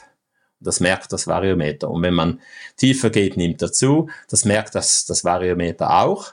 Wenn man jetzt aber in den, wie soll ich sagen, den negativen Staudruck misst, das heißt, man nimmt ein Röhrchen quer zum Luftstrom und dieses Röhrchen bohrt man an Lo am Loch in, in, auf der Lehseite des Röhrchens bohrt man ein Loch. Dann hat man hinten einen Unterdruck. Und jetzt passiert Folgendes, wenn man, wenn man mit dem Segelflugzeug ansticht, ja, dann, dann bekommt man ja in eine Schicht mit höherem Luftdruck. Aber weil man schneller wird, sinkt der Druck auch an diesem Röhrchen. Und das, in der, das gibt so mathematische Betrachtungen. Das stimmt genau überein, dass sich das, diese beiden Effekte, die, die kompensieren sich völlig. Und wenn man, wenn man hochsteigt mit dem Segelflugzeug, unten, sagen wir mal 100 Meter nach oben zieht, da kommt man in eine, eine, eine Luftschicht mit weniger statischem Druck, aber der große Unterdruck wird auch kleiner, weil die Geschwindigkeit weg ist, oder? Und, und so kann man fliegen mit, mit null Kosten kann man so eine Totalenergiekompensation äh, erreichen. Und wenn ich jetzt zum Beispiel beim Gleitschirm fliege mit einem Variometer im Staubereich meines Körpers, so ist das äh, mehr oder weniger das Schlechteste, was du machen kannst, weil äh, wenn du im Staubereich dein Variometer hast, dann hast du nicht nur beim, sagen wir mal, beim Abtauchen, hast du nicht nur den größeren Druck von der Luft, von der Luftschicht unten, sondern hast auch noch mehr Staudruck. Das heißt, das Variometer macht dann einen doppelten Minuswert. Und wenn ich aber die, die Druckabnahme des Variometers ins Lever verlege, man kann das Variometer zum Beispiel ein Schlauch hinmachen, wo das Variometer einen, einen Drucksensor oder den Druck ins Variometer reingeleitet und den Schlauch einfach nebendran, neben dem Gurtzeug beim Tragegurten nach hinten mit der Öffnung nach hinten, dann würde schon eine ziemlich perfekte Totalenergiekompensation stattfinden. Also man kann ja selber ja schauen, wie ist die Totalenergiekompensation, wenn du selber fliegst. Gehst du hin und bremst den Schirm an und lässt die Bremsen wieder los. Dann geht's ein paar runter, runter und dann, wenn er unten sich abfängt, dann bremst du wieder an und diese Schaukelbewegung sollte stattfinden, ohne dass ein Variometer-Ausschlag stattfindet. Dann wäre eine totale Energiekompensation wäre dann perfekt, oder? Und wenn das Variometer wie verrückt ausschlägt, ein zwei Meter steigen, nach drei Meter sinken, dann weißt du, ah, jetzt hast du eine schlechte totale Energiekompensation, die dich daran hindert, im Aufwind eben gute Informationen zu bekommen. Wo hast du dein Vario montiert? Ich habe es auch vorne und, und äh, ich habe mir jetzt nicht die Mühe gemacht, aber ich habe das ausprobiert und habe gemerkt, jawohl, es wäre besser hinten oder vorne, aber die Effekte sind nicht so groß wie beim Segelflugzeug und ich weiß es einfach. Ich weiß es, weil ich spüre, wenn ich eine Horizontalböe oder eine Vertikalböe hineinfliege. Wenn ich in eine Horizontalböe hineinfliege, nimmt die Geschwindigkeit des Gleitschirms zu. Auftrieb nimmt zu. Dann ist das gleich wie wenn ich anbremse, dann geht der Schirm nach hinten, er geht nach oben, er schwingt nach oben, die Geschwindigkeit nimmt ab. In dem Moment, wo sie abnimmt, nimmt der Auftrieb wieder ab und dann geht er wieder nach vorne und dieses Steigen, das das heraus ist, dann plötzlich wieder weg. Und das war dann eben kein Steigen, kein Auf, also kein Aufwind, sondern eine Horizontalböe. Und darum weiß ich das, oder? Und darum kann ich sagen, okay, das ist kein Aufwind. Das merke ich eben, wenn der, wenn der Schirm nach hinten geht, wenn er sich so aufstellt, oder? Das ist kein Aufwind. Das ist meine Theorie. Wie du hast auch gesagt, man kann das ja nicht eigentlich messen, weil man müsste ja ein unabhängiges Messsystem haben oder ein, ein definiertes Messsystem, wo die Luftbewegungen bekannt sind und einen Gleitschirm reinfliegen lassen zum Schauen, wie verhält er sich, wenn man durch welche Scherungen fliegt. Also zum Beispiel, äh, du fliegst im Landeanflug auf 20, 30 Meter, tauchst du mit deinem Gleitschirm in diese Zone mit weniger Gegenwind. Dann, was macht der Schirm? Er hat plötzlich weniger Anströmgeschwindigkeit. Gegenüber dem Boden fliegst du natürlich noch gleich, oder? Und jetzt hast du weniger Auftrieb. In der Folge geht die Flugbahn steiler nach unten, mit weniger Auftrieb, der, der Anstellwinkel am Schirm wächst und, der, und darum will der Schirm jetzt nach vorne. Er pendelt nach vorne. Das im Bodennähe natürlich nicht sehr angenehm ist, aber wenn man ihn daran hindert, durch das sogenannte aktive Fliegen, oder der Schirm muss immer über mir sein, dann zwingt man den Schirm, diesen großen Anstellwinkel beizubehalten, obwohl er ja eigentlich von sich aus möchte in einen gesunden Anstellwinkel rein und gegen den Boden führten das dazu, dass man mehr oder weniger mit großer Sinkgeschwindigkeit am Stallpunkt irgendwie runterkommt und nicht mehr flären kann. Dann lä lädt es einem so richtig runter, oder? Und wenn man ein bisschen die Nerven hat und den Schirm ein bisschen nach vorgehen lässt und wieder Geschwindigkeit aufholen lässt, dann äh, ist das äh, besser. Und, und dieses Bewusstsein, das kommt eben auch ein bisschen aus meinen theoretischen Überlegungen, dass ein Gleitschirm möchte immer in seinen Anstellwinkel der definiert ist, oder? Und dieses sogenannte aktive Fliegen, wo, wo, wo immer propagiert wird und sagt, ja, der Schirm muss immer da oben bleiben, das stimmt eben nicht, oder? Sondern das aktive Fliegen äh, deutlich so, dass ein Gleitschirm, sagen wir mal, unter Anstellwinkeländerungen reagieren will, aber er überschwingt. Also wenn er zu viel Anstellwinkel hat, dann geht er nach vorne, wie beim Start auch geht er nach vorne, aber er würde diesen idealen Wert überschießen. Also muss ich ihn dann hindern, in, diesen, in diese Schwingung reinzukommen. Ich lasse, ich sage immer, ich lasse ihm den halben Willen. Ich lasse ihn zwar dahin, wo er will, aber bremse ihn ab in dem Moment, wo ich das Gefühl habe, so, jetzt hast du deinen Willen gehabt und jetzt komme ich wieder, oder? Und sage dir, was du tun sollst. Also ich, ich sehe viel in den Aufnahmen, auch da fliegen irgendwelche Leute da in der Turbulenz rein und so und so und dann irgendwann möchte der Schirm nach vorne, weil er viel Anstellwinkel überkommt.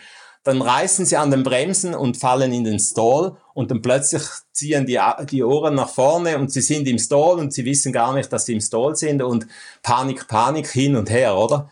Und wenn sie dem Schirm spüren würden, dass sie ihn mal nach vorne lassen, oder? In diesem Moment dann wäre das Problem gar nicht da gewesen. Das ist das, wo, wo es in der Flugschule immer, lass deinen Schirm fliegen und dass der das eigentlich in den meisten Fällen von alleine am besten regeln wird. Die Wahrheit liegt eben in der Mitte, oder? Sondern man lässt dem Schirm seinen Willen, aber nur den halben. Also ich muss ihm seinen Willen lassen, aber nur so viel, die Hälfte, oder?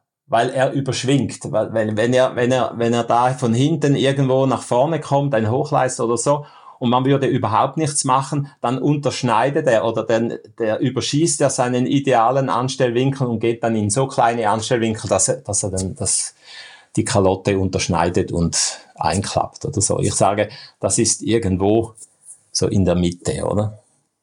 Das ist, das ist auch so, was äh, zum Beispiel in diesem Buch, das ich geschrieben habe, behandle ich dieses Thema relativ genau, wie reagiert ein Schirm in welchen Windscherungsmodellen. Es gibt ja ganz verschiedene Scherflächen, die also eine Scherfläche kann ja senkrecht sein, sie kann waagrecht sein, sie kann aber in jedem Winkel dazwischen sein. Und die Winde an der Scherfläche, die können von unten nach oben, von oben nach, ab, nach unten, von hinten nach vorne kommen und so. Das, das Thema ist wahnsinnig komplex und nur die Schirmreaktion kann mir eine Information liefern, was macht denn die Luft um mich herum? Das ist ja wichtig zu wissen. Und jetzt kommt diese Theorie und, und äh, wenn ich sage, okay, ich fliege wirklich in einen Aufwind rein, die Scherfläche ist senkrecht, ich fliege aus dem Sinken in Steigen rein, ja, dann bekommt der Schirm ja mal mehr Anstellwinkel. Und in diesem mehr Anstellwinkel hat er mehr Auftrieb. Jetzt zwei Effekte. Erster Effekt, der Schirm will nach vorne, der Anstellwinkel verringern. Der zweite Effekt ist, die Flugbahn geht aber nach oben. Das Sinken gegenüber der steigenden Luft nimmt sofort ab. Und dieses nach, nach vorne in den Aufwind ziehen, das ist für mich so diese, dieses Gefühl, wo ich sage, ja, das ist Aufwind, oder? Die Geschwindigkeit nimmt nicht ab, sondern sie bleibt oder der Schirm beißt sogar nach vorne rein. Und sobald er nach hinten geht, der Schirm, dann ist das kein Aufwind für mich, sondern eben eine, eine Komponente von horizontaler Windscherung. Und, und, aber eben, man müsste man, man müsste man die, die, das durchrechnen auch und man müsste man äh, irgendwie ein, ein System arbeiten, wo man das verifizieren könnte. Und das ist ja fast unmöglich, oder? Das ist noch ziemlich schwierig. Bevor wir da jetzt noch mehr theoretisieren darum, ähm, eine Frage. Dein Buch ist ja leider vergriffen mittlerweile. Ja. Wird es ja, davon ja, in irgendeiner Weise eine Neuauflage geben? Ja, ich habe mal drüber nachgedacht und habe gesehen, dass wenn man da, das müsste man ganz mal ganz neu schreiben und ausführlich und auch mit mit mit Unterstützung, weil weil äh, es das braucht dann so viel Arbeit, wenn man wenn man sowas schreibt, dass man das auch wirklich, wie soll ich sagen, es ist ja nur ein Theoriegebilde, oder? Aber dass man das auch äh, besser in die Tiefe, noch mehr in die Tiefe gehen könnte oder so mit irgendwelchen Aerodynamikern zusammen, das wäre schön. Aber ich habe so wenig, also relativ wenige Rückmeldungen bekommen von äh, entweder war es einfach nichts oder keine Rückmeldung oder zum Teil positive Rückmeldung. Endlich jemand, der mal ein bisschen äh, richtige Sachen schreibt, oder über das ganze Zeugs und nicht weil da wird so viel geschrieben, zum Teil, das ist ja verrückt, oder? Und, aber nein, ich habe im Moment andere Projekte im Laufen, als dieses Buch noch, noch mal aufzulegen, das schon länger verschwunden ist. Apropos andere Projekte, wir sind jetzt schon über eine Stunde am Quatschen und es gibt eigentlich eine Entwicklung, die ich von dir weiß, über die ich eigentlich hauptsächlich mit dir sprechen wollte, weil ich die so interessant finde. Du hast ja, kürzlich ja, etwas ja. Ähm, ja, sehr Spezielles wiederentwickelt, nämlich einen Bremsschirm genau. für deinen Gleitschirm beziehungsweise für das Gurtzeug. Warum hältst du so eine Entwicklung überhaupt für nötig? Das kommt aus meiner Erfahrung heraus und, und den Möglichkeiten, die ich als Flächenpilot hatte und am Gleitschirm nicht mehr habe, meinen Widerstand anzupassen, was in gewissen Momenten sehr, sehr wertvoll ist und sehr, sehr ähm, viel bringen würde. Also wenn ich, wenn ich einen, einen Widerstand variieren kann, von, also meine Gleitzahl variieren kann an meinem Schirm, so kann ich nicht nur im Geradeausflug aus der Wolke oder von einem Gewitter, wo es fünf Meter steigen hat, mit dem Beschleuniger kann ich da mit, mit sieben, acht Meter pro Sekunde kann ich da raus aus dem Zeugs. Ich kann eben auch gesteuerte Landeanflüge fliegen mit einem geraden Endanflug. Und das ist, äh, das ist etwas, was in der Gleitschirmszene äh, eigentlich unbekannt ist. Man in, in, am Gleitschirm hat man ja einen bestimmten Gleitwinkel. Und dieser Gleitwinkel, also im Trim, oder, der, der ist fix. Er wird nur beeinflusst durch den Wind. Mehr Gegenwind, dann hat man schlechter Aufwind, dann geht's wieder hoch, runter, hin und her, Windscherung kommen dazu und so. Und wenn man mal zu tief ist, ist man zu tief, ist man zu kurz. Und wenn man zu hoch ist, ist man zu hoch und dann muss man was machen. Und dann machen die Leute, entweder machen sie noch eine Kurve oder noch eine Kurve oder gehen da an den Stallpunkt und schütteln sich da runter oder und es gibt da verschiedene Ohrenanlegen zum Beispiel hin und her. Und das sind alles Sachen, die ich als nicht sehr ähm, unkritisch ansehe. Also wir hatten gerade einen Unfall vor zwei Wochen hier beim Toplanden auf dem, auf dem Didamskopf. Der hatte dann zwei Wirbel gebrochen die Füße. Der wollte auch Akkupilot, Super Akkupilot, wollte da oben mit, dem, mit seinem Flatter Stil oben landen und in turbulenter Luft und die Strömung ist ihm abgerissen und er flog von 10 Meter runter. Und das ist immer schade, oder? Und ich sage, auch hier, wo ich wohne, haben wir kleine Wiesen mit, mit Bäumen und Häusern und weiß ich was alles rundherum und da kann man nicht mehr groß äh, mit Kurven noch im Endauflug und so operieren und diese Geschichte mit den Pumpen und hin und her, das gefällt mir auch nicht und so. Und dann habe ich mal in Saint-Hilaire habe ich gesehen, wie die da runterfliegen mit un unmöglichen Dingen da hinten am Rücken und habe dann eben gefragt. Saint-Hilaire meinst du in Kupicar, wo, wo die ja, genau, das Verkleidungsfliegen genau, machen und die unterschiedlichsten genau. Konstruktionen dann unten drum haben. Genau, und dann habe ich die äh, mal gefragt, ja, hey, äh, wie ist das und so, was dürft ihr da, wie viel und hin und her. Habt ihr schon gesehen, der Gleitwinkel ist grottenschlecht, wie den sie da fliegen. Und dann haben sie eben gesagt, ja, sie dürfen alles machen, nur am Schirm dürfen sie nichts machen. Sie am Gurtzeug können sie hinhängen, was sie wollen. Das Sinken nimmt einfach zu und unten beim Landen oder so Flair, je nachdem gibt's da nichts mehr zu flären, oder? Sondern es geht dann einfach mit zwei Meter gegen den Boden und irgendwie stehen die da, da schon, oder? Kann man lustig, ist lustig zum Zuschauen, oder? Und dann habe ich mal gedacht, ja, ich möchte auch so mal mit, mit einem Bremsschirm und habe da einen Bremsschirm gebaut und habe ihn dann am Sitz befestigt und, und bin mit dem herumgeflogen, auch einen größeren und dann noch einen größeren. Und das hat gewirkt wie verrückt. Ich glaube fast nicht. Das ist ja heruntergegangen, fünf Meter im Trim hat einen gehabt, der ging runter. Und dann hatte ich aber mal eine Einfahrstörung, das heißt, ich konnte mit den Füßen durch Strecken der Beine konnte ich ihn über die Mittelleine einziehen und das hat mal geklemmt und konnte ich ihn nicht mehr einfahren und habe dann eine kleine Bruchlandung hingelegt, dass, dass mir den, auch den Rücken einen Wirbel gestaucht hat. Dann wusste ich, ui, ui, ui, aufpassen, oder? Es hat alles seine Grenzen. Habe dann auch einen, einen, wie soll ich, eine Schnellauslösung gemacht von den Fangleinen, dass er kollabiert und so.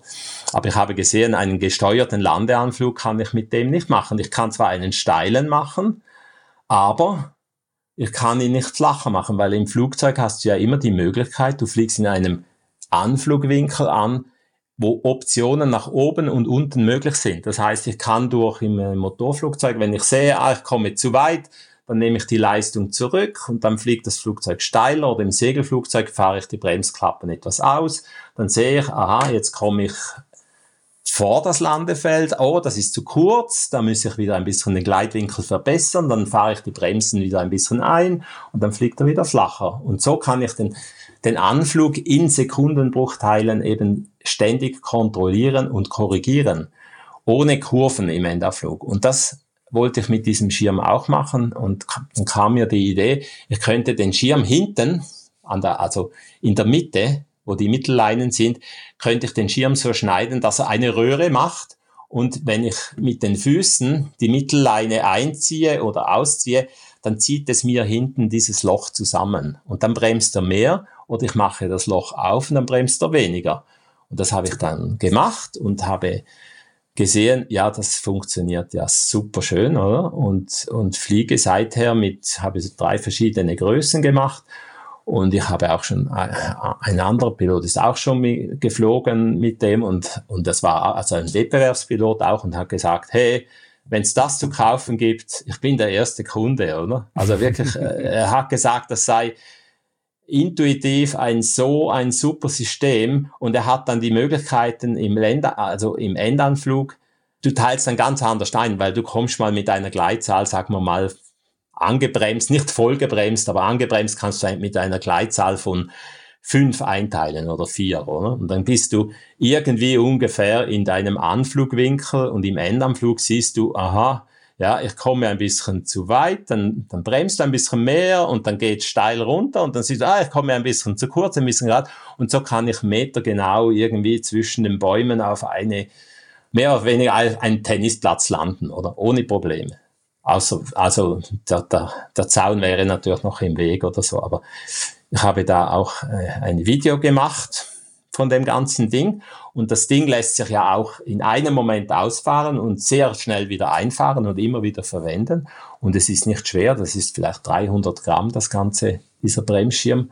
Und zuerst habe ich auch gedacht, ja, ja, dann oder das Problem ist, ich habe einen Zweiliner und mit diesem Zweiliner Ohren anlegen und so, das kannst du vergessen, oder? Das geht nicht gut. Und Steilspiralen geht auch nicht gut. Und da gab es noch keine Anti-G-Schirme, als ich das gemacht habe. Und da habe ich gedacht, ich brauche einen Bremsschirm. Und dann kam eine Idee, dann könnte ich ja gerade auch den, die Anflugcharakteristik äh, so steuern und so. Und, und seither, lustigerweise, fühle ich mich auch gefühlsmäßig im Anflug, habe ich eine Sicherheit mit diesem Ding, die ist eigentlich unbezahlbar. Gut, wenn du einen normalen Schirm und ein großes Feld hast und du kannst da Kurven machen und hin und her, dann hast du keine Probleme, oder? Aber in gewissen Momenten ist so ein Ding Gold wert, sagen wir mal so. Du hast jetzt gerade schon den Anti-G erwähnt. Ja. ja. Das sind so kleine Schirme, die man an einem Karabiner aufhängt, ähm, nach hinten wirft mit einer Verbindungsleine und da werden dann die G-Kräfte bei den Steilspiralen reduziert, weil einfach dieser Schirm auch als Bremsschirm wirkt. Was ist denn bei deinem Bremsschirm jetzt anders als ein Anti-G? Oder könnte man nicht das Gleiche, was du mit deinem Bremsschirm erreichst, auch mit einem, einem einfach so einem Anti-G auch schon erreichen? Es ist so, der Anti-G-Schirm ist entweder offen oder es kollabiert. Es gibt so keine Mittelstellungen bei dem. Und ich sehe, die Leute machen zum Teil auch Anflüge mit denen. Also die lassen ihn einfach drauf und kommen so runter und landen mit diesem Anti-G-Schirm und so.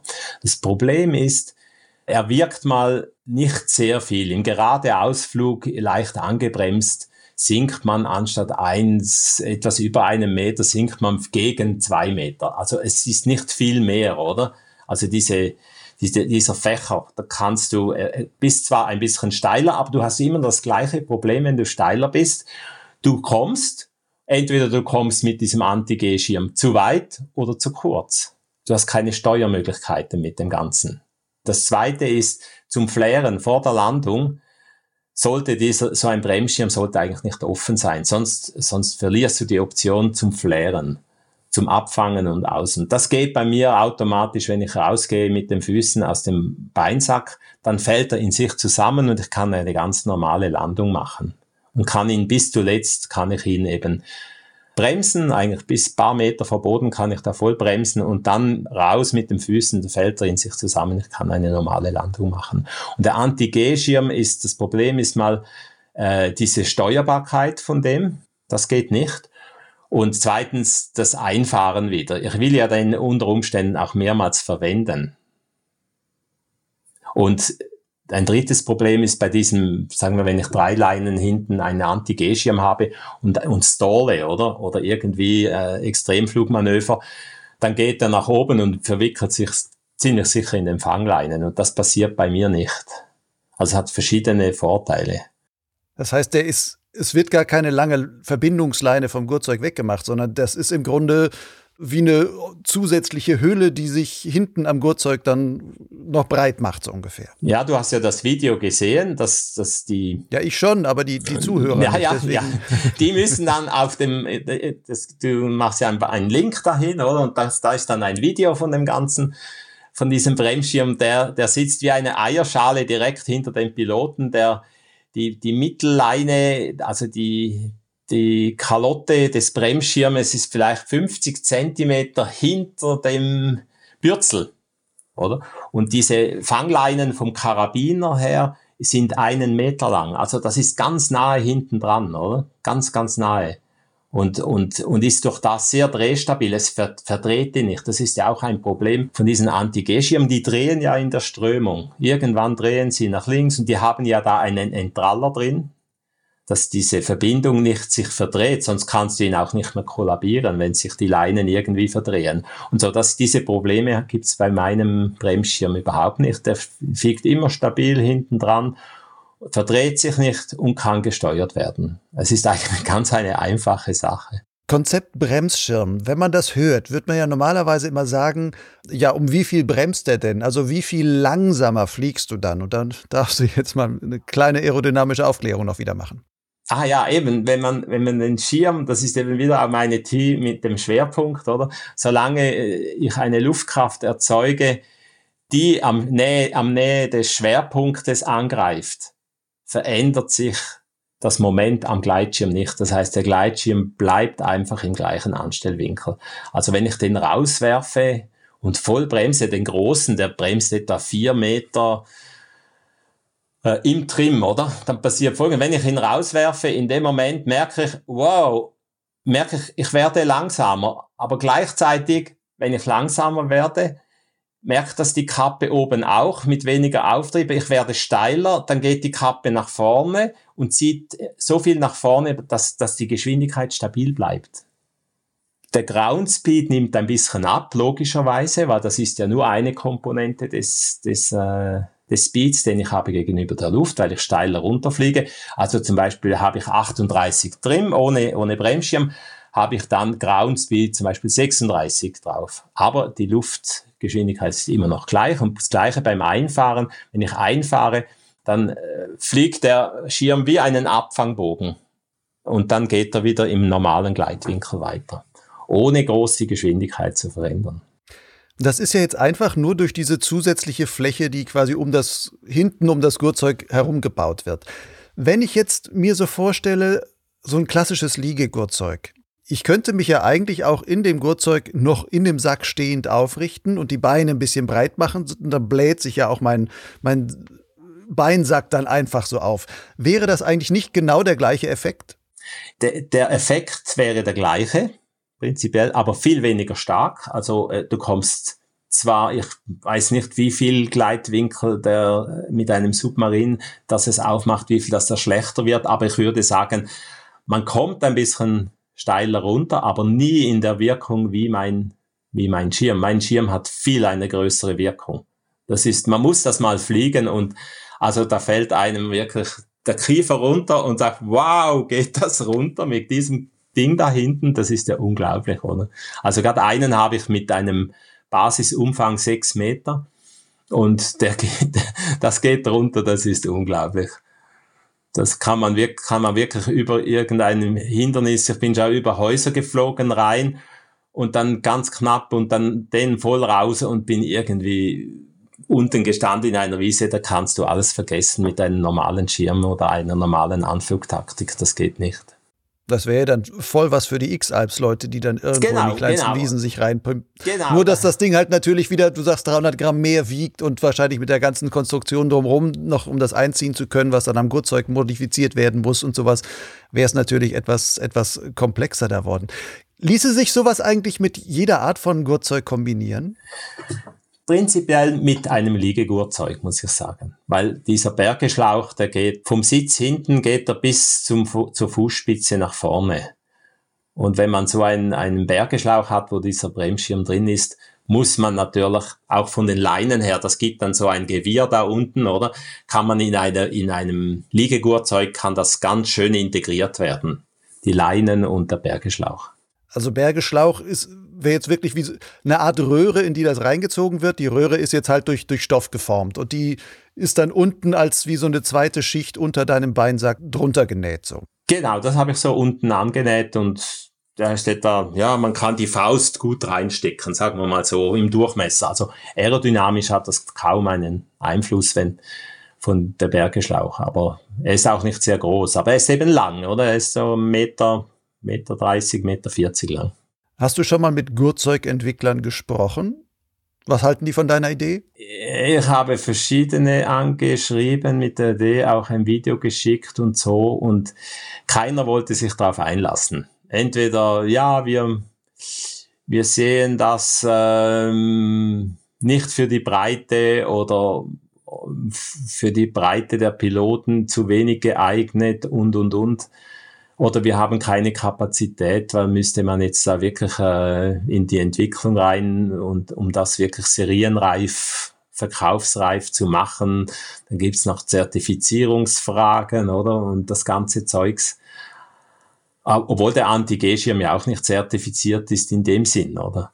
Auf jeden Fall habe ich noch keinen Hersteller gefunden, der irgendwie da rein möchte und dieses Risiko auf sich nehmen möchte. Ja, vielleicht müsstest du mal die entscheidenden Hersteller bzw. die Piloten davon in dein Gurtzeug setzen und sagen, probiert das mal aus. Und dann in dieser Phase bin ich jetzt gerade, dass ich andere Leute mal fliegen lasse und schauen, wie sie reagieren.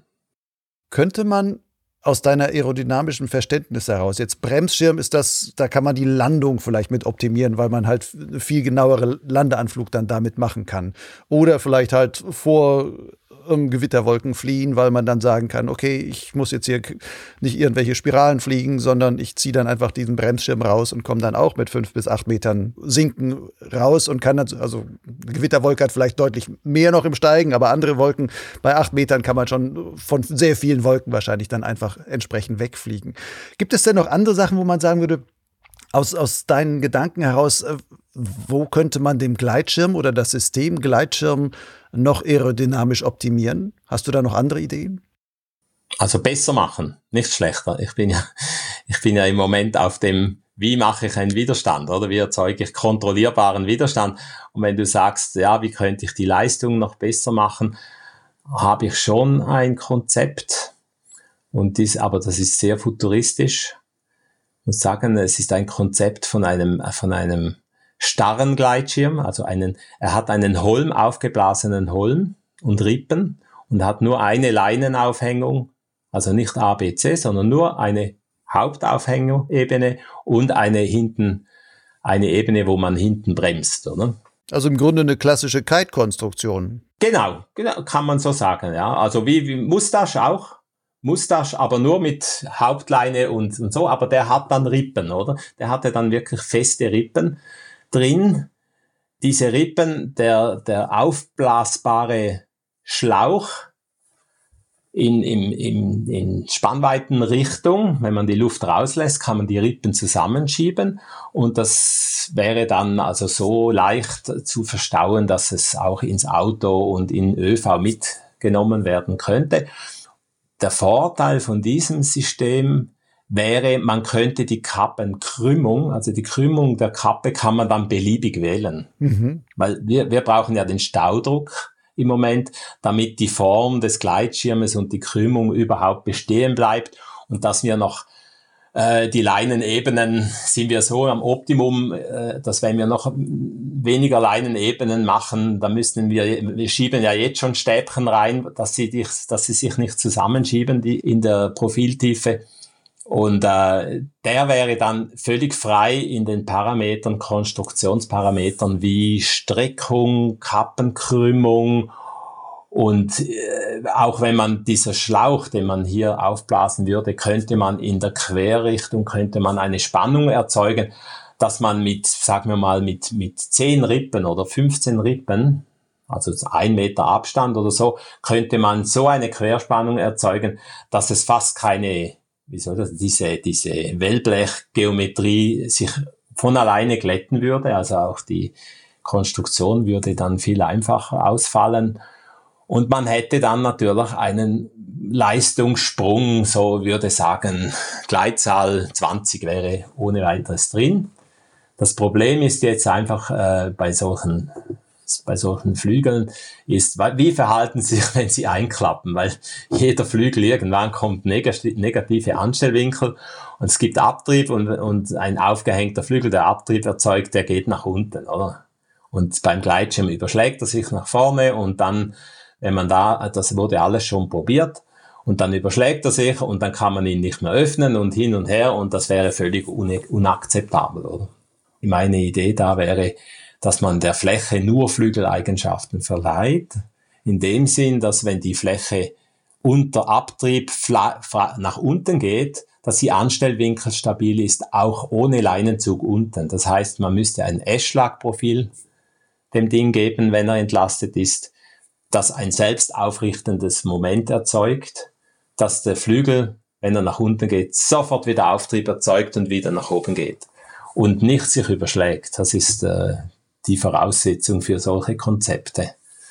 So nur Flügler fliegen ja viele, ich habe auch schon geflogen, das ist ja wahnsinnig, oder? Die, da muss einfach der Schwerpunkt des Tragflügels muss vor dem Neutralpunkt sein des Profils. Das heißt, man müsste die Gewichtsverteilung im Flügel auch so machen, dass er Anstellwinkel stabil fliegt, auch ohne Leinenzug. Und dann würde dieser Flügel wahrscheinlich äh, stabil und auch in Turbulenzen beherrschbar fliegen. Das wäre und, und wenn er auch nach unten abknickt in diesem, in diesem Bereich, wo er nach unten wegknickt, dass die Anstellwinkelstabilität sofort den Flügel wieder in die Anströmrichtung dreht und wieder aufklappt. Also nur so wäre sowas möglich, oder? Aber das wäre so ein Sprung, das, das ist nur ein Traum, sagen wir mal so. Das geht weit über meine, meine Möglichkeiten aus. Das heißt, du träumst davon, aber denkst nicht drüber nach, wie könntest du es vielleicht für dich selbst zumindest realisieren. Doch, in, mein, in meiner Fantasie habe ich alles schon, ähm, ich habe schon gezeichnet und ich habe mir schon überlegt und wie und wo und wann und wie geht das zum Zusammenlegen und hin und her und wo sind die festen Teile und so und wie ist das gebaut, dass es die Gleitschirm, die berühmten Gleitschirmeigenschaften beibehält, damit man das Ding kann innerhalb fünf Minuten auspacken und wieder zum Fliegen bringen und zusammenpacken und wieder auf dem Rücken irgendwo hintragen. Und es darf auch nicht viel schwerer sein, das ganze Ding. Das ist ja bei allen Konstruktionen, man kann da viel drüber nachdenken, ob man jetzt, was man da machen könnte, leistungsmäßig und so. Aber wenn das Ding dann am Schluss 25 Kilo ist und eine halbe Stunde zum Aufbauen braucht, dann ist man wieder bei den Drachenfliegern, oder? Und die Drachenflieger, die fliegen ja, die haben ja auch Eschlagprofile, alles, dass sie stabil fliegen oder diese Athos-Dinger, aber die sind dann da brauchst du halt wieder eine, eine eigene Röhre auf dem Auto, um das zu versorgen und dann bist du wieder bei den Drachenfliegern und die haben ja das große Problem und jetzt kommt's wieder, mein Bremsschirm, oder? Das wäre für einen Drachenpiloten das Optimum. Weil die haben ja Gleitzahlen mit 20, oder? Und die haben genau das gleiche Problem, wenn ein Athos anfliegt. Er hat zwar eine Bremsklappe, aber diese Bremsklappe, die bringt zwar mehr Sinken, aber die kann man nicht einfach einfahren, weil sonst verliert der Auftrieb. Also diese Wölbklappen, die er hat. Das ist auch bei Flugzeugen so. Beim Flugzeugen hat, hat man auch Wölbklappen. Die kann man ausfahren, aber erzeugen sie unter anderem nicht nur mehr Auftrieb, sondern auch mehr Widerstand. Man kann steiler runter, aber zum Korrigieren darf man sie nicht einfach einfahren, man, weil wenn man, wenn man da kommt und sieht, ah, ich komme zu kurz und dann die einfach einfährt, dann ist der Widerstand zwar geringer, aber auch der Auftrieb und dann fällt das Flugzeug nach unten, oder? Und das wäre im Landeanflug und vor allem im Endanflug wäre das eine, eine ganz schlechte Sache. Ne? Das heißt, der Motorflieger kon kontrolliert das mit zusätzlichem Schub, genau. wo er sagt, okay, dann werde ich wieder schneller. Der Drachenflieger kann das nicht. Ja, aber der Drachenflieger oder sagen wir ein Athos, der da eine Wölbklappe hat, der kann das nicht einfach so machen, sonst fällt er dann am Schluss noch durch, oder? Und, und er kann auch nicht groß variieren. Und, und so ein Bremsschirm wäre für die Szene Drachenflug, ein steuerbarer Bremsschirm, wäre eine ideale Anflughilfe zum Präzisionsanflüge und auch den Flair entsprechend äh, zu steuern. Das ist ja auch wie beim Segelflugzeug, wenn ich im Segelflugzeug hinfliege, Anfang Piste, Anfluggeschwindigkeit optimal 100 Stundenkilometer und die Bremsklappe in dem Moment einfahre, dann habe ich eine Ausschwebestrecke von, sagen wir, 300 bis 400 Meter.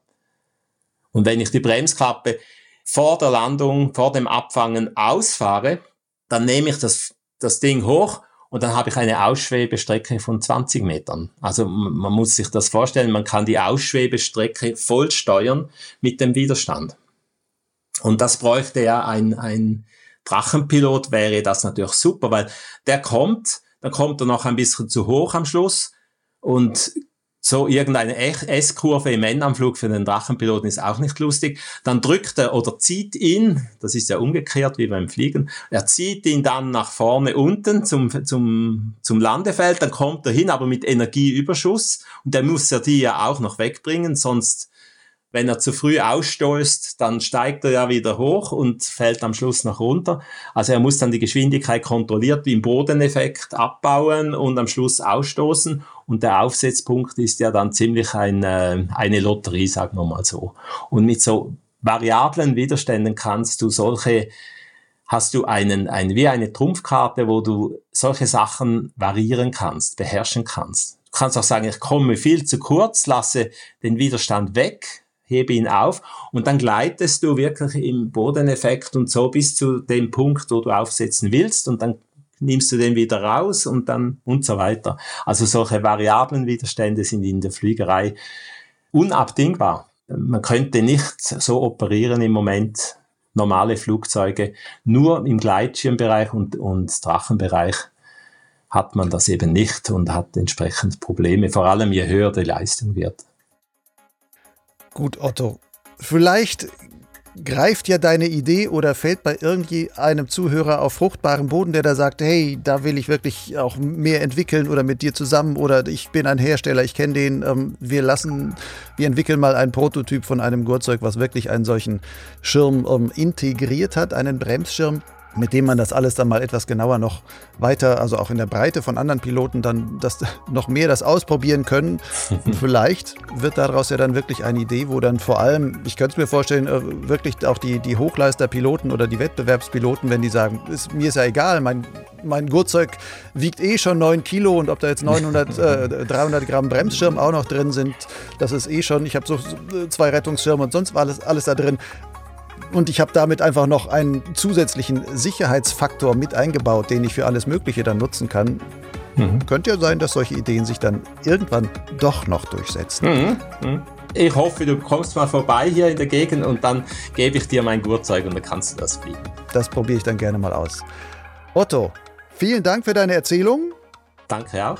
Zwischendurch, wer durchgekommen ist, ich glaube, bei manchen werden wahrscheinlich zwischendurch ein bisschen die Ohren geschlockert haben, wo sie sagen, oh, komme ich jetzt noch theoretisch mit? Was meint er jetzt gerade mit Neutralpunkt und Schwerpunkt und sonst was allem? Ich denke, dass aber zwischendurch immer wieder solche sehr wertvollen aerodynamischen Infos drin waren, wo man sagen kann, ey, das kann ich sogar mit meinem Otto-Normalpiloten-Sachverstand, sogar habe ich das auch noch verstanden und vielleicht fliege ich demnächst meine Kurven, versuche wirklich meine Bremsen möglichst neutral zu halten, beziehungsweise auf gleicher Höhe und sonstiges, also so Sachen, die man dort rausgezogen hat dass man damit etwas anstellen kann. Otto, vielen, vielen Dank. Gern geschehen. Und ähm, dir noch alles Gute. Na, hat mich gefreut. Bis auf bald hoffentlich.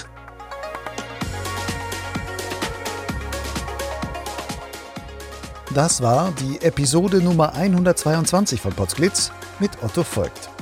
In den Show Notes dieser Folge auf dem Gleitschirmblog Dougleits findest du noch einige weiterführende Links, unter anderem zu den erwähnten Videos über den speziellen Paragleiter Bremsschirm. Wenn dir die Folge gefallen hat, dann abonniere doch Potsglitz. Das geht überall, wo es Podcasts gibt. Wenn du dort auch noch ein positives Rating hinterlässt, hilfst du mit, Potsglitz noch bekannter zu machen. Oder erzähle einfach deinen Fliegerfreunden davon. Potsglitz und Lugleitz sind völlig frei von bezahlter Werbung. Ich halte das so aus Überzeugung und im Sinne der Unabhängigkeit. Dennoch stecken professionelle Arbeit und natürlich auch Kosten in diesen Produkten. Um diese zu finanzieren, setze ich auf das Konzept der freiwilligen Unterstützung. Wenn du bis hierhin zugehört hast, sollte der Podcast ja einen Mehrwert für dich haben. Ich lade dich ein, wie andere Hörer und Leser auch, zum Förderer zu werden und einfach etwas zurückzugeben. Den Betrag kannst du selbst bestimmen. Ein häufig gewählter Förderbeitrag beträgt 60 Euro im Jahr oder umgerechnet 5 Euro im Monat. Aber egal was du zahlst, jeder Betrag trägt in der Summe seinen Teil dazu bei, dass sich Potsglitz und Lugleitz im Dienste der Gleitschirmszene auch in Zukunft betreiben und weiterentwickeln kann. Alle nötigen Informationen, wie dein Förderbeitrag mich erreicht, findest du auf lugleitz.blogspot.com. Dort gibt es den Menüpunkt Fördern. Lugleitz schreibt sich L-U-G-L-I-D-Z. Bis zum nächsten Mal. Fall nicht vom Himmel.